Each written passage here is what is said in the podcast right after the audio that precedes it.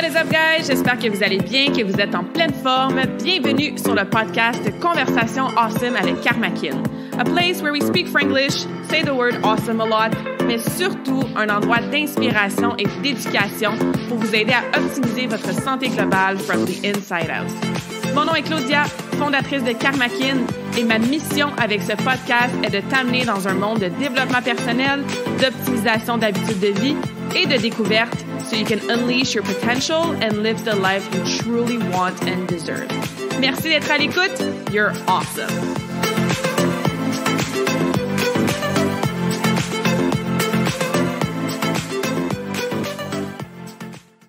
What is up, beautiful souls? Welcome if this is your first time on the show. Bienvenue si t'es ici à toutes les semaines ou si c'est ta première fois. Today I have an awesome guest for you. The conversation will be in English. Mais avant, je vous fais une petite introduction pour vous présenter l'invité awesome d'aujourd'hui. Donc, je reçois Jennifer qui est dans mon mastermind de business et de vie et de awesomeness depuis, on se connaît depuis, ça va tellement vite, au moins un an. Donc, euh, ensemble, on a évolué, grandi, changé des choses dans notre business, appris des nouvelles choses aussi dans nos modalités de coaching et on a une approche qui se ressemble beaucoup au niveau de la santé holistique, d'utiliser différentes façons de coacher, différentes modalités, comme je disais, pour avoir des résultats vraiment awesome avec nos clientes. Donc, euh, j'ai vraiment hâte de vous faire entendre la conversation d'aujourd'hui. Jennifer utilise beaucoup la science de la vie, hein, qui est euh, l'Ayurveda. J'ai toujours la difficulté à prononcer ce mot-là. On en rit d'ailleurs aujourd'hui dans la conversation awesome. Et elle a une histoire personnelle qui est super inspirante. Donc, vous allez pouvoir en apprendre plus aussi sur les difficultés qu'elle a eues avec différents problèmes de santé et comment elle a appris toutes sortes de choses pour s'aider elle-même au niveau physique, mental, émotionnel et aussi pour aider ses clientes. So I'm pretty sure you ladies listening right now, you're going to relate to a lot of things that Jennifer shares with us today. Donc, sans plus tarder, je vous laisse avec la conversation awesome de la semaine. As always, if you have any questions, any feedback for, for me or for Jen, please let us know. Puis sinon, ben, bonne écoute. All right, that I'm sitting here with my friend Jennifer. How are you today? I'm good, Claudia. How are you doing? I'm good. Thank you for being here. We're going to have an awesome conversation. I'm excited to share your story, how you help your clients, and even learn a lot for myself. So, thank you for being here.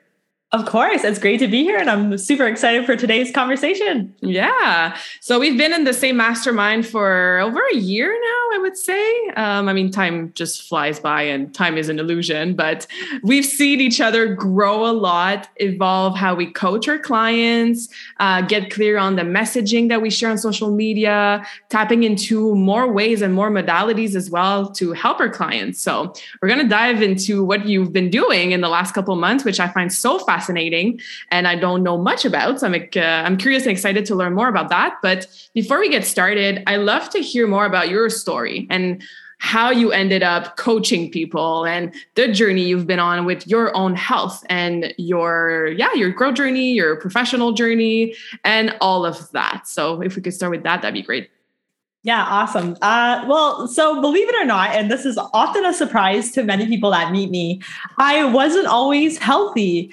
and I wasn't physically active. I never played sports. I never really had my thing when I was younger um, that kept me, let's say, maybe out of trouble. Maybe it would have been better if I did have something during that time.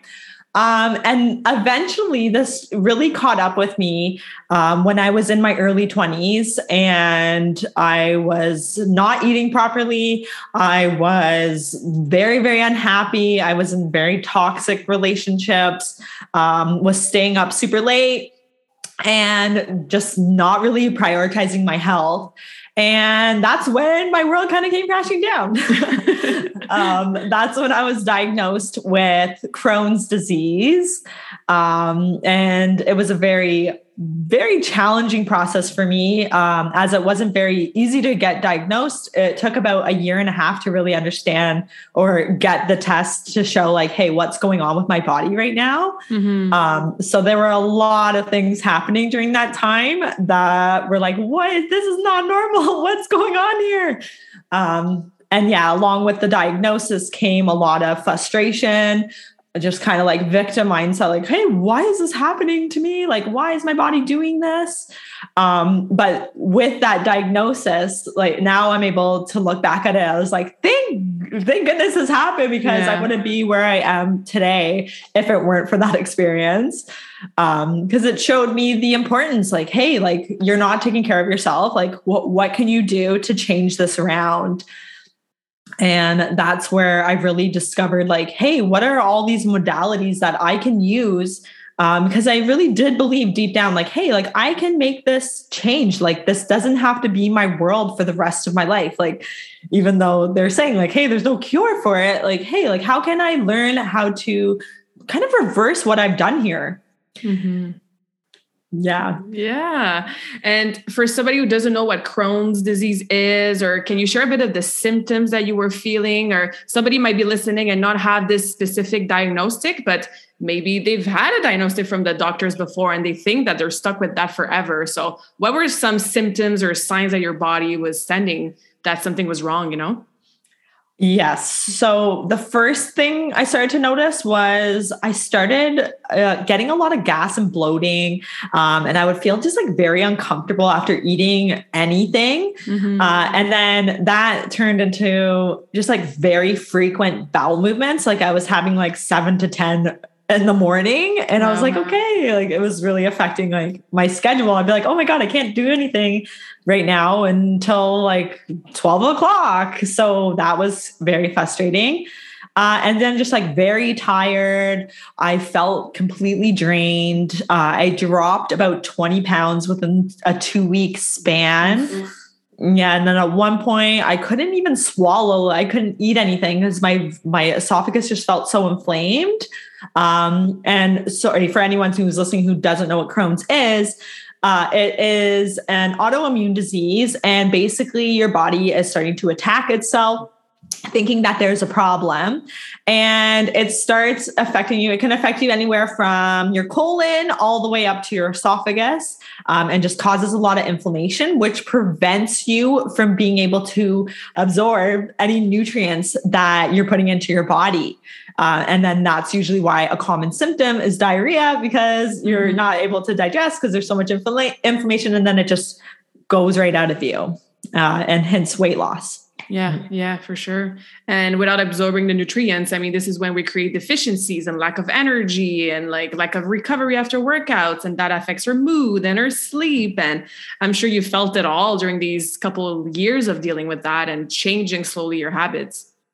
Yes, yes, and then that did not come easy. It took a lot of unraveling to to really see that those effects reverse themselves. Mm-hmm. What did you start with? In terms of changing your habits? What was the first couple habits that you really prioritized and started to focus on? The first thing I started with was nutrition. It was like, mm-hmm. okay, oh, I want to make sure I'm putting the right things into my body. Uh, and at that point, it was like, okay, let's cut out gluten, let's cut out dairy, uh, and give my body a rest. And you know, at the time, I, it was hard for me to to face this because I was like, I can't give up these things. I love them, uh, but you know, it was it ended up only being temporary, and I did it almost to give my gut a chance to reset itself, mm-hmm. uh, and that's when I started slowly like introducing things back to see like, hey, does this bother me, or is it something else, or is it just all the inflammation that's there that anything I eat is going to bother me, and if I give it a little bit of a break maybe that will will help with everything so that was definitely the first thing i, I experimented with when mm-hmm. i was mm-hmm. diagnosed yeah and that's such a key point here because sometimes i coach clients and my approach is very like 80 20 right so like having some foods that you love in moderation guilt free but sometimes we do have to go into these more, I want to say, stricter protocols to make sure that your body has enough time to heal. So we won't take any dairy or any gluten. And then there's always that resistance and that bit of a fear that, like, oh my God, I'm never going to be allowed or able to eat sugar or drink wine or eat chocolate. But no, that does not necessarily mean that you're never going to be able or allowed or, you know, eat those your your favorite foods. So I'm glad that you're able to share today that yeah, you had to go through a stricter phase and a, a protocol that was probably very hard to follow at first, breaking a lot of habits, changing your nutrition. I mean, we eat a few times a day. Like it's it's a lot to to handle But the reason behind this was, like you said, to give your body a break, to give your gut like a reset. And then when there's less inflammation, look at that. You can have a glass of wine and not flare up for like three days. A hundred percent. And, you know, that's really something I wish someone did tell me when mm. I was researching when I first was diagnosed was that, hey, you will have to give up something, but it won't be forever. And that, that's what held me back for a long time was having that all or nothing mindset where I was, it was like, oh my gosh, this is it. I got to give it up. Um, and then, like you said, there was that resistance that just really prevented me from just doing it for like a couple of weeks or maybe a month, and it would have helped me a lot faster. Mm-hmm, for sure. And then learning how your body works and how your body reacts to different foods when it's at the most neutral, healed possible state, right? Because I've had clients telling me, like, oh, whenever I eat avocados, like I have diarrhea right away. So I must be intolerant to avocados. But then we do like a cleanup and we remove all the like the inflammatory foods and then oh, I can actually eat an avocado. That was not the issue.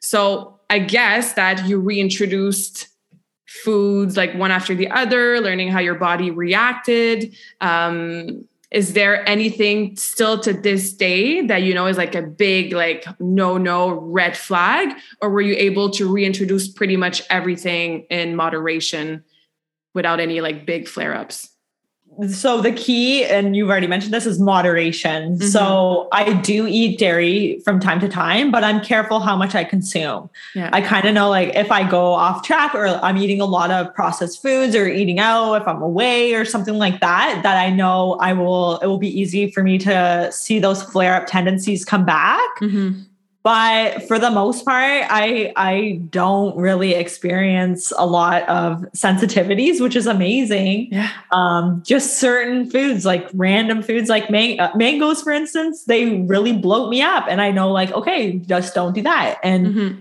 like you said i'm not sure. Maybe if i give myself a little bit of a break or go through a little bit of a cleanse that you know, if I tried that down the line and and a little a couple of months, that it might change. And and yeah. you know, like I think it's important to remember that those sensitivities are ever changing and you might get sensitive to things that you weren't sensitive to at one point. Yeah. So it's all about kind of like recalibrating it every time and being like hey like, like like what is going on? Am i stressed? And that's why this is happening. Or is it because i've been eating out a lot mm-hmm. and and just kind of weighing out your options rather than just like automatically assuming, oh yeah, it's got to be this. Yeah, absolutely. And I mean, our bodies are ever changing, they're always evolving. The food that we eat, like, is nothing compared to what we used to eat in the past, and it's going to keep changing. So, even when you're aware of your changes and of, of your choices, um, it can be hard to always like find the right way to eat and the foods, but you just got to be aware and uh, track. I think like track the reactions that you have and and do some cleanses once in a while and be careful what kind of cleanses you do, obviously. But uh, just just take care of your body through nutrition first. Like I totally agree. Um, you mentioned stress. You mentioned that there was a lot of frustration when you got your diagnostic. I know because I know a bit of your story that you worked as well with the emotion piece. And obviously, the gut is, well, I mean, all of our bodies are related, but gut health is related to your emotional health as well. So, can you share a bit of that story, how you were able to more manage these emotions, do some healing, personal development, and how that actually helped you? Yes. So, with nutrition, which was the first avenue I took, that for me was, hey, how can I heal myself from the inside out? Mm-hmm. But it was only physical. And I almost hit a roadblock at one point. And I'm like, okay, like I'm doing all the things. I'm eating all the right foods. I'm going to the gym. Like, why aren't I feeling better? Like, it was almost like I was like, I had this much more to go to get my health where I wanted it to be. And something was holding me back. And that something was my emotions, my energy, all this stuff I was holding on to that I didn't mm-hmm. realize. And the way I discovered this was through Reiki healing. Mm-hmm. And um, as you know, Reiki uh, is just such a powerful tool and one that's often overlooked. Yeah. Um, and it was from my first Reiki experience that, you know, I've never met this Reiki master who's giving me a session. And she was able to just pinpoint so many things uh, from childhood and, and from my relationships with people and just who I am um, from just sitting there with her for half an hour before I even got onto the Reiki table. Mm. And for me, that that first session, uh, it was such a very powerful session for me that it gave me that inner knowing that you know we are more than just like our physical health. Like we do need to work our emotions and work through energy just like we would go to the gym every single day or eat a healthy diet throughout the day. We need to keep up with our emotions mm-hmm. and make sure our energy is always flowing and that we're properly learning. We know how to properly let that energy go yes. so that it doesn't weigh us down. Yeah. So, what are some emotions that you were able to notice, feel, let go, and how did you do that in terms of like more daily practices? Because I mean, in an ideal world, we will go to a Reiki practitioner every week or every every day, but there's some tools and practices that can help stay in tune with our emotions and not, like you said, hold on to them, and then that creates a whole bunch of like stresses in the body and inflammation, and then um, dis ease. Yeah. So fear and anger were really, really present. Um, and I was able to understand that fear or anger really stemmed from my childhood. Uh, I had a really good upbringing, and you know, the, the there was nothing really major, but mm-hmm. there was an incident that happened that you know I was carrying that energy with me, mm-hmm. and it I didn't even really under, know that I was um, until the session, and then you know, a conversation was had like a couple of days later where I'm like, what? How did what, they're bringing the situation up? Like, I didn't even realize like how I just saw yeah. the Reiki person and they, they brought it up. Um, but yes, so anger was definitely present. And, you know, that was a huge emotion that was present with the diagnosis of IBD, where it was like, why is this happening? I don't want this, like so much anger. Mm-hmm. Um, so really understanding where that, that anger first was came to life w- was from. I was able to work through it. Uh, and then that anger for the diagnosis just kind of dissolved itself. Mm-hmm. Yes. And then another one was just really not letting go. And I don't know if you've ever, have you read You Can Heal Your Life by Louise yeah. Hay? Yeah. Yes. So, you know, she has a symptom list at the back of the book and it lists like for Crohn's, the, the um, emotional block that it's related to is a fear of letting go. Mm.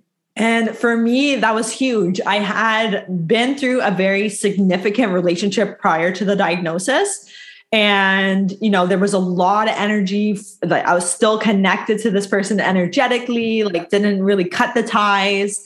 Uh, and then once I was able to really work on forgiveness with this person, from even not like just telling them, hey, I forgive you, but even just like journaling a lot about that and saying a little bit of an intention every single day allowed me to forgive that person and also to forgive myself. And that's when I really saw, started to see my, my health improve.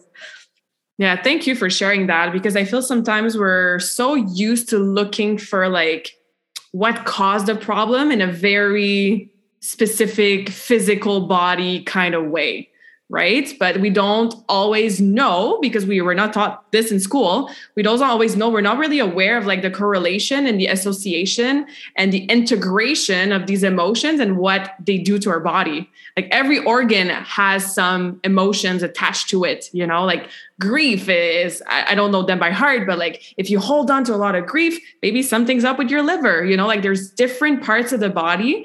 Um, and in reiki we work with the chakras as well which are part of your body too. And if there's something stuck to it it's an anchor that's holding you back. It's an anchor that is dragging you down. It's an anchor that will trigger these big reactions of fear frustration sadness hurt disappointment when maybe we didn't really have to react this way. We could have just responded and noticed the emotion. So thank you for sharing that. I think it's going to bring a lot of awareness to maybe women who are listening right now and like they just can't put the figure on why they're always bloated or why they have that symptom or why the doctor cannot find what's quote unquote wrong with them.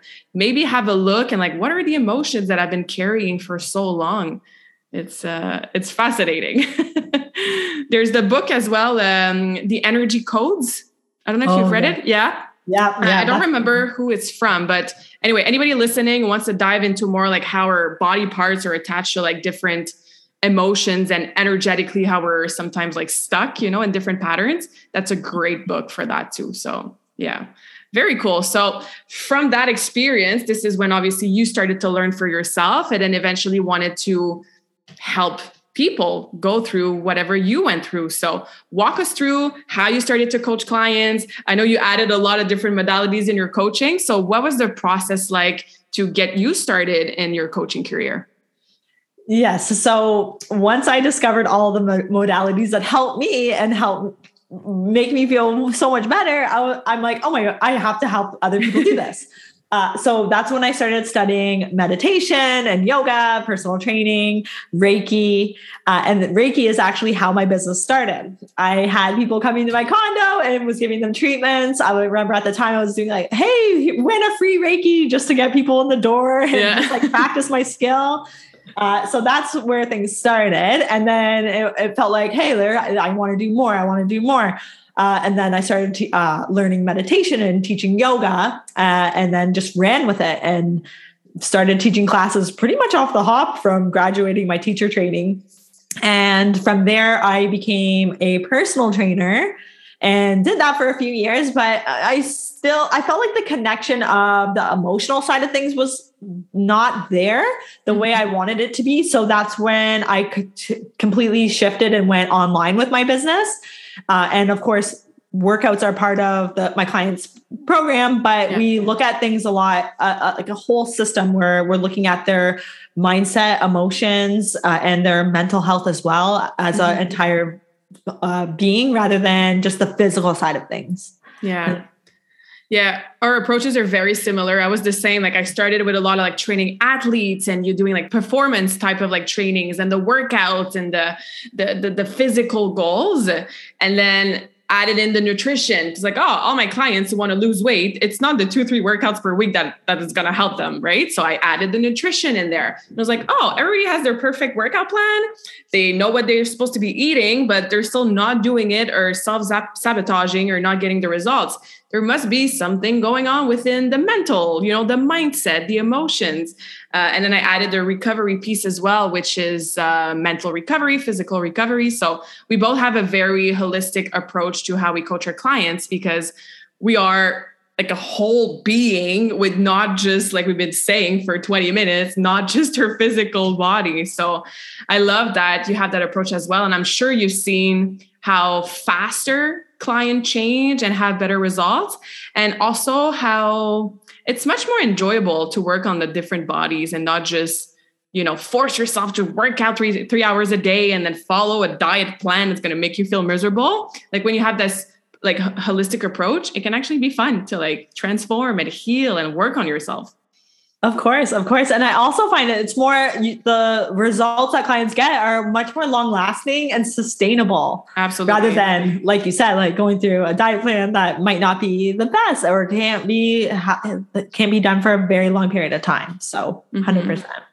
Very cool. So, pretty recently, I mean, again, time just flies by, but in the last six months, I think or so, you've been diving into this word that I can never pronounce um, Ayurveda, I think we say in French. So, I'm going to let you say it.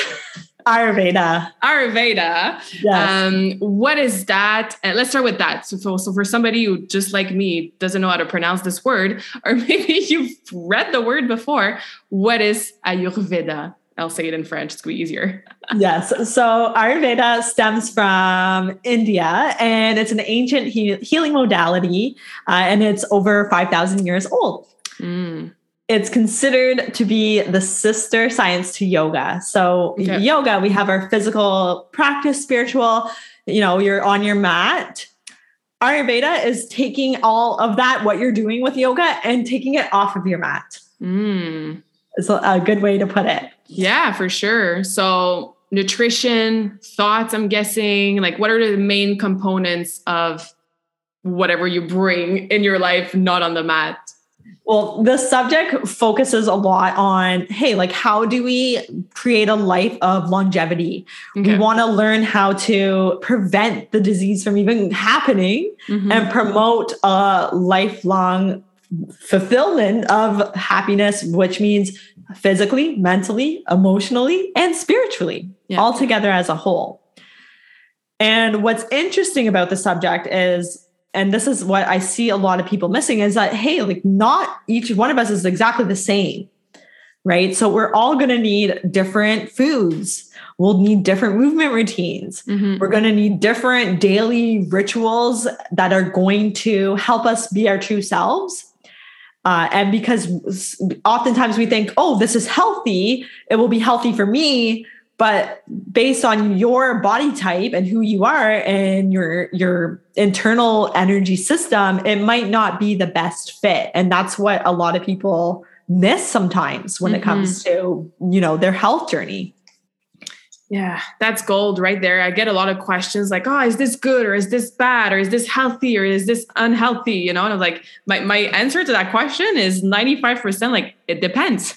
you know, like something something might look great on paper, but if it doesn't fit you, like I said, your your inner energy, your schedule, even your interest, um, your morning routine, if you have uh, kids or not, it might look amazing on paper, but it might not be the best the best fit for you. Yeah. So I, you work a lot with the elements. Yes. As part of yeah your coaching and that philosophy. So let's dive into that a little bit. Uh, what are the elements? So let's start with that, and then we can uh, break them down and go more into details. Okay, so as we look at Ayurveda, we look at the five elements, which I'll be talking, I'll go through each one of them. Uh, but what it's uh, the most important concept to remember here is that the the universe needs these elements to kind of stick together and unfold. Mm-hmm. But what's also important to remember is that these elements are within each and every one of us, and we have these elements present, no matter who we are. All of them. All of all us. every yes, yeah, cool. Okay, so we'll start with the earth element. And obviously, we'll think of the most obvious planet Earth, the mm-hmm. planet we live on. Uh, it's rocks, soil, the stable foundations for the roots to grow in a forest. Um, and then and within us, this is our skeletal system. So these are our bones, our tissues, our cells. Uh, but then there's also an energetic component to it as well. When we are very steady and, and, and grounded, these are all signs that the earth element is present within us. Mm-hmm. Cool. Okay. And then, so then we have the water element. So obviously, we'll think of things like oceans, lakes, rivers, waterfalls, uh, snow. Uh, but this is present within us through our emotions. And it makes sense. Like our emotions flow. They're never just like, hey, I'm just always this. It's like, it goes yeah. up and down, and we go through this cycle. Uh, and that is showing us that the water element is present. So if the waves are going really fast, that is showing us that your constitution has a lot of the water element present. Uh, and then it's also within us in a more physical way, uh, obviously thinking of things like our saliva and our tears, our blood, um, but it's also our vitality and our life in general, and as well as our uh, our ability to be able to eliminate any waste from the nutrients that we're taking. Mm-hmm. Interesting. Yes. And so, and then that brings us to the third element, which is fire. Uh, so we'll think of obvious things like a fire outside when you're camping or the sun, but the fire element is present within us as the fire element is needed for us to go through any kind of significant transformation. And that transformation could be big or small. It doesn't have to be like some crazy transformation. Uh, but once we're able to take ourselves from point A to point B, the fire element helps us do that. Okay. Uh, and then it's also required for our digestion, not only physically, like, hey, how are we absorbing and digesting the nutrients we're, we're putting into our bodies, but how are we digest digesting life? Are we seeing mm. life like, oh, like this is like I'm looking at things negatively through like a negative lens, or am I looking at it more positively? Uh, and it also it, it's that passion we have within ourselves, our intellect, and just like our perception and being able to process not only like hey like our sight how do we see things but how do we process what's happening to us like for instance with my diagnosis it was like why is this happening to me? Mm. but once i was able to switch that and use that fire element in a different way rather than it being destructive which the fire element can be i was able to use it to transform. Right. Right? So it can go one of two ways with the fire element especially. Mm-hmm. and we all know fire like a fire can really burn and get destructive. Yeah makes sense uh, so then that brings us to the the next element which is air uh, this is present with wind oxygen uh, any kind of movement uh, within us the air element is strongly present with with our creative side so think of that person that's highly highly creative that person probably has a lot of the air element within them, mm-hmm. right? Because we need to be creative. There needs to be that movement aspect. And again, movement's linked to air. So air is present. Uh, it's also in us, uh, in our body, it's our nervous system. So our ability to go from fight or flight to rest and digest. Mm-hmm. Uh, but it's also our circulation because it's moving. Uh, and then also is how we change, go through changes in our lives and also able uh, what we're able to tolerate within our lives very cool. I'm taking mental notes here. I see the light bulbs going off like okay. yeah.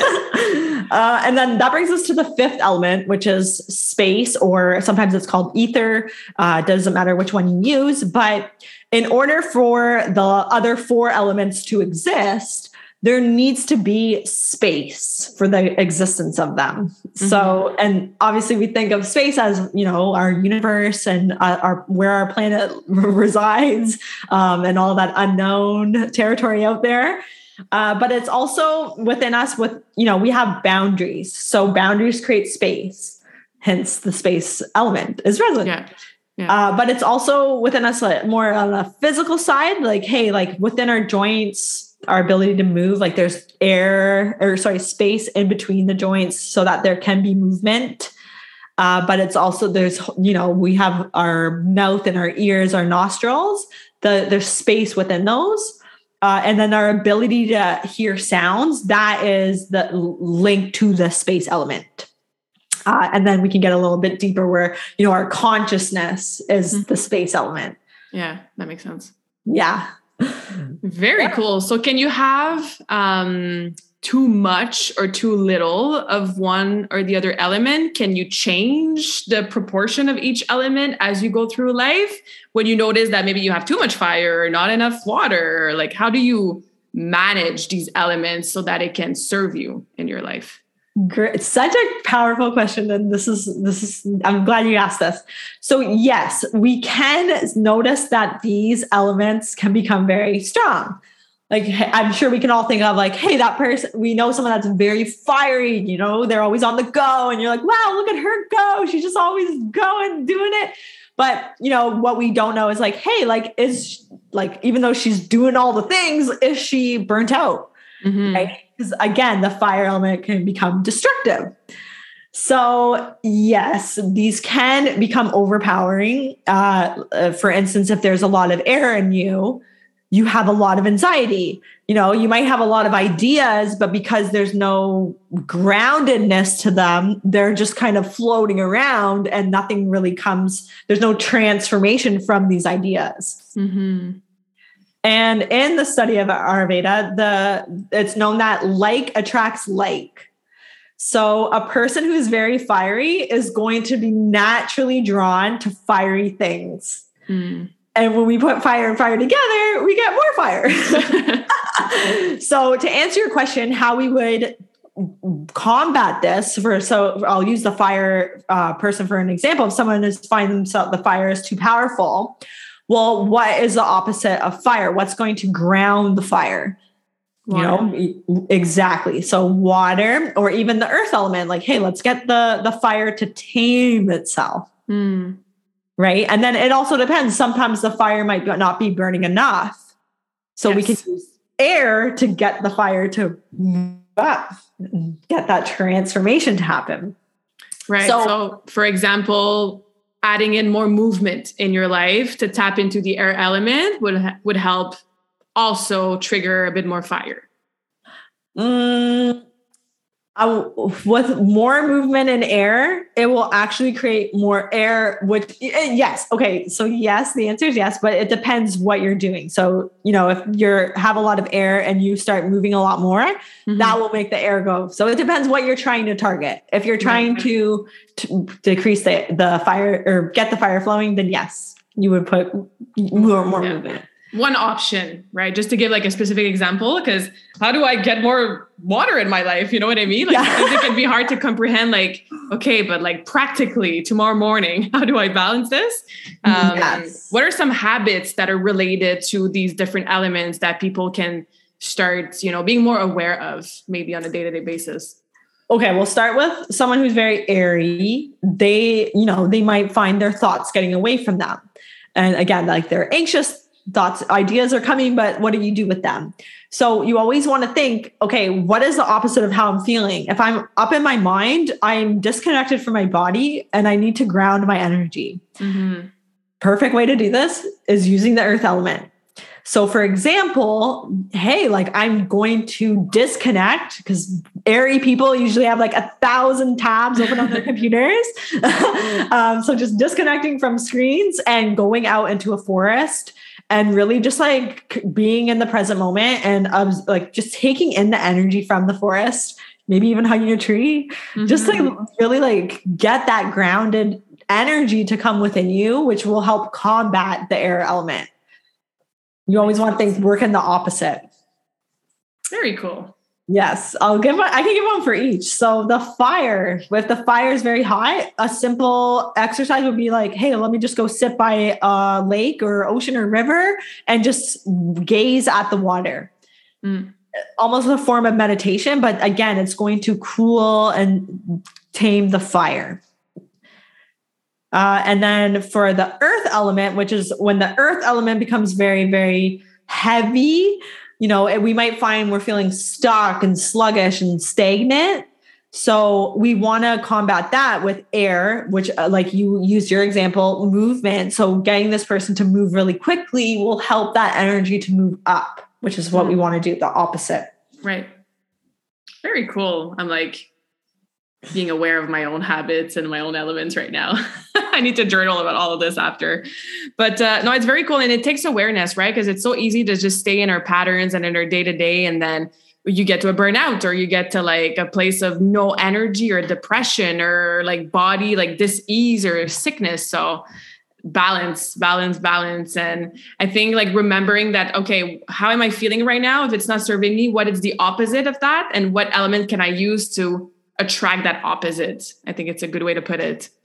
Yeah, and even like because sometimes it can get confusing with like which element. Just think of the opposite thing you need, right? Mm-hmm. It's like if you're feeling very hot and fiery and like you're go go go go go, what do you need? Ground to calm down. yes, grounding energy. Um, so, and also noticing too, uh, getting familiar with your tendencies mm-hmm. uh, in balance and out of balance, because then you'll be able to catch yourself quickly, like, oh, okay, what happened? I was feeling super determined yesterday, and now I feel di- like I'm destructing, like everything's just self destructing, and I don't know what's happening.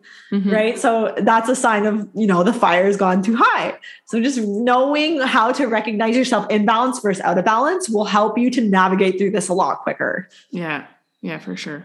Very cool. And then we add in the doshas to that. How is that related? What are those? The profiles? Because that's super fascinating for me. Uh, anyway, so I'm sure a lot of people would love to learn about that. Yes. So in the study of Ayurveda, Ayurveda there are three different body types. Okay. And so, you know, it's, I want to be clear that, you know, you're going to have all of these, three of these doshas within you. We all have the five elements. Mm-hmm. But some of us at birth are born with more quantities of each element more than others. Uh, and this makes up our constitution. It makes up our structure. It makes up our energy, our, me- our mental space, our energy. Uh, so it all uh, will make us a little bit like have qualities more than other people. Mm-hmm. For instance, we'll talk about Vata, which is the first dosha, which is a lot of space and air element. So, a person of this type is going to be very highly creative. They're going to be quick thinkers. They're super intuitive. They have that expansiveness to them. Uh, and they love to travel and they're just free flowing and just always enthusiastic. Those are the positive sides of that. and the negative, when there becomes too much air within this person or they don't properly maintain that energy, they're going to notice that they're very distracted and anxious. They might find that they're worrying a lot. Uh, and they're they they're very indecisive, like, "Ooh, I shouldn't put that out there yet." No, I don't know, um, and and kind of not putting through, going through with their ideas. Um, and then they might even see some physical symptoms like constipation or weakness, uh, maybe even like issues with insomnia, not being able to fall asleep. Uh, and then it can also affect their digestion as well. But as you can see, like, hey, like we all have the ability to be mm-hmm. creative, yeah. right? So, like, we all have this dosha within us, but for some of us, it's just more prominent than others is there a body type associated to that or is there any physical uh... yeah so if you think of someone who's like really tall and they have like really long limbs you know that like lanky person okay. that is your typical vata person. Uh when they were born like the the air element was there to like get their structure longer. Mm-hmm right? So and then they at birth and then they get that like bad mindset as they they go through their lives. Um so yeah the the your taller lanky type person is typically a vata type person. Very cool. So what's the second one? Uh second one is uh, pitta, which is fire and water, which is your pitta, I'm pitta. Yep. um, and so a person of this constitution, they usually have like a, a medium structure physically. Um, they might find that they have a pretty good metabolism, that they don't, it's like not like they can gain weight easily, but they can lose it easily too. Mm-hmm. Um, and they're usually pretty just like they look strong. Um, they're not tall nor short. They're kind of like they stem in the middle.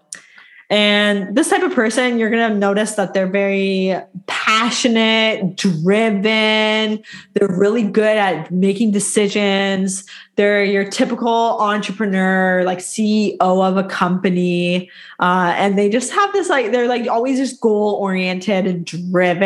And they just have that like internal drive. Uh, and then, but then when they're out of balance, this gets a little bit tricky because then they'll find that they might feel judgmental of others. Uh, they'll start getting very impatient and angry in things like traffic. Uh, they might find that they're perfectionists, and mm. then they it prevents them from like putting their work out there. Uh, and then they might find that they get compulsive and obsessive over certain things yeah so they got to be careful with overdoing it because uh, again that will lead to burnout and then mm-hmm. the flame has like diminished and it's like can't go anymore and then yeah. there can be no transformation. I can relate to that. So can i. Uh, and then so that brings us to the third dosha which is kapha which is a lot of water and earth. Okay. So this type of person they usually are short and a little bit rounder. Um, sometimes they have issues losing weight. So this is your typical person that's like, hey, I carry a lot of weight, like I can't lose it. Mm-hmm. That's a sign like, hey, there has this person has a lot of the water and earth element within them. Uh, characteristics. It's like think of your loving grandmother that's just like, oh, like so loving and supportive. this is what a kapha person will be like. They're very loyal, they're patient, they're emotionally secure. They'll have like the strong side to them and they're very steady and grounded at whatever they do. Um, but with them out of balance, it, it gets challenging because the water and earth become very sticky. So this type of person might find that they're very resistant to change mm. uh, and they can become very stubborn. Uh, and they get really attached to people in their lives, places, situations. Like they hate change.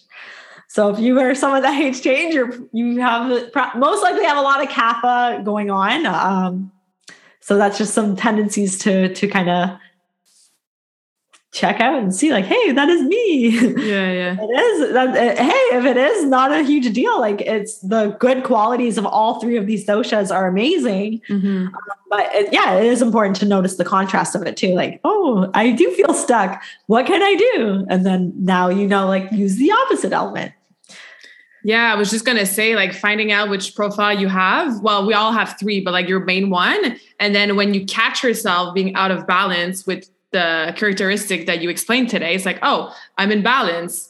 If my uh, dosha is more like fire, then okay, now I know that I can use the other elements to tame that down, and then notice if I go back to the more positive aspects of these uh, these profiles. Yeah, of course, it's all related. All of it. very cool. How do you work with your clients using everything we talked about today? Okay, great question. So, with the doshas, you want to focus on three major principles. Uh, the first one being movement, the second one being nutrition, and the last one being the type of daily routine this person has. Okay. So when we start with movement, a person who is very airy or a vata dosha, they're going to be, we gotta remember, they're going to be naturally drawn to something like spin class. That's like go, go, go. And there's lots of movement, um, which can get them feeling afterwards like, oh, I feel so scattered. Like, oh my gosh. Mm-hmm. Right. So I'm not here to say, like, hey, like Vata people don't do spin class. If you love spin class, that's great. But then how can we work with the other two areas, aka your nutrition and your morning or and daily routines to help combat that excess of air? How can we mm-hmm. add more earth into those other two to help you? Yeah. Uh, as for food, uh, for instance, with that, uh, they're going to need, they're going to be drawn to things like salad, which is very light, uh, and that's a quality of Vata dosha. So again, it's going to like is going to attract like, it's going to create more of what we don't want. So aiming to eat foods that are more grounding in nature, using like heavy oils and making sure foods are cooked is going to help work against the air element and balance it out so that this person can live in the positive qualities of Vata dosha. Mm-hmm. Makes sense. Yeah. Do you have an example for a daily routine? Doesn't have to be oh, the yes. Vata, but Yes, yeah. So for Vata, uh, they're usually rushing. They'll wake up like, oh my gosh, I have no time. Oh my God, grab and go, uh, which we don't want. So as a Vata constitution, you want to give yourself a lot of time, especially in the morning, to be able to ground your energy through some breath work, meditation, visualization, and even journaling. It doesn't have to be all of them, just even just picking one or two. Uh, but also making sure your day kind of follows that rhythm where you're like, you're not just going go, go, go, go, that mm-hmm. you're spacing things out and also incorporating the earth element throughout your schedule. Like, hey, how can I just take five minutes out of my busy day to just go sit down and, and do some grounding breath breathing exercises is a great way an easy way to yeah. help combat the excess air. Mm-hmm. very cool. So i'm sure people who are listening are like how oh, i want to know which uh, dosha i am. So you have a quiz? Yes. Yes, yes it's, it's on my website. So jennifertabrizi.com and, and you can find it right there. It's first thing you'll see. yeah, I'll put that in the show notes and uh, share with us. Like, send us a DM on Instagram or a message and let us know with uh, which one you are.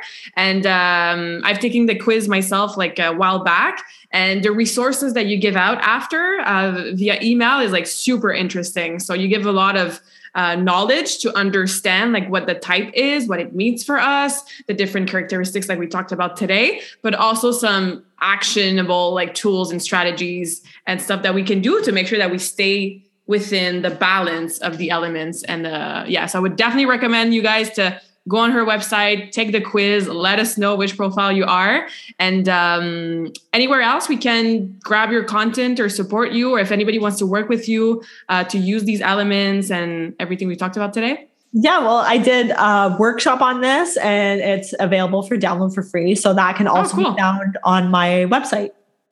Perfect. So add that in the show notes. Um, this has been fascinating. So I'm gonna go journal and uh, be more aware of my different elements. so I'm sure I'm sure there was a lot of uh, curiosity today from our listeners. So if you have any more questions for uh, for Jennifer, like reach out. You know, go follow her on Instagram. Go do your quiz and uh, use that as a tool. You know, to to be healthy and to live a more balanced, fulfilled life. Like there's so many things out there. And to see this as a whole, you know, like you have your human design, your astrology, your nutrition, your training. Now you have your doshas and all these amazing like ways to think and philosophies and medicine and natural holistic health. It's like for what you said, like 5,000 years ago that they yes. Yes. Like ancient wisdom. Like we have to use this. Like there's a reason why we still talk about this all this time, you know? So thank you for sharing your knowledge and your passion. Um, and yeah, I always finish my interviews with uh, one last question for my guests. So what is your uh, favorite quote and why? My favorite quote is it's not really a quote, but more of a saying. Well, uh, okay. It is. well, instead of asking the question, why is this happening to me? Starting to ask, why is this happening for me? So it's uh, again not a quote, but more of like a changing, changing the way you're thinking about something. Um, and the next time you catch yourself being like, "Oh, why is this happening?" See if you can turn it around and, and ask yourself, that different question? Because then it gives you a different outlook on it and you're like oh you know what? Maybe i won't care so much that this is happening because i know i'm trusting that this is happening for good. Mm-hmm. that's why it's important to me. Yeah i love that. Tony robbins uh, this is uh, what he talks about all the time you know like the victim mode versus like the let's find a solution and the lesson that need needs to be learned in this moment. Like it's happening for me you know and it just changes everything. So thank you for sharing that. Um, thanks, Jen. I appreciate your time today. This was awesome. Yes, thank you so much for having me. This was great. Yeah. J'espère que cette conversation awesome t'a inspiré. Et d'ailleurs, I would love to hear back from you. Rejoins Karmakin sur les réseaux sociaux and tag me in a post pour partager ce que tu retiens de cet épisode.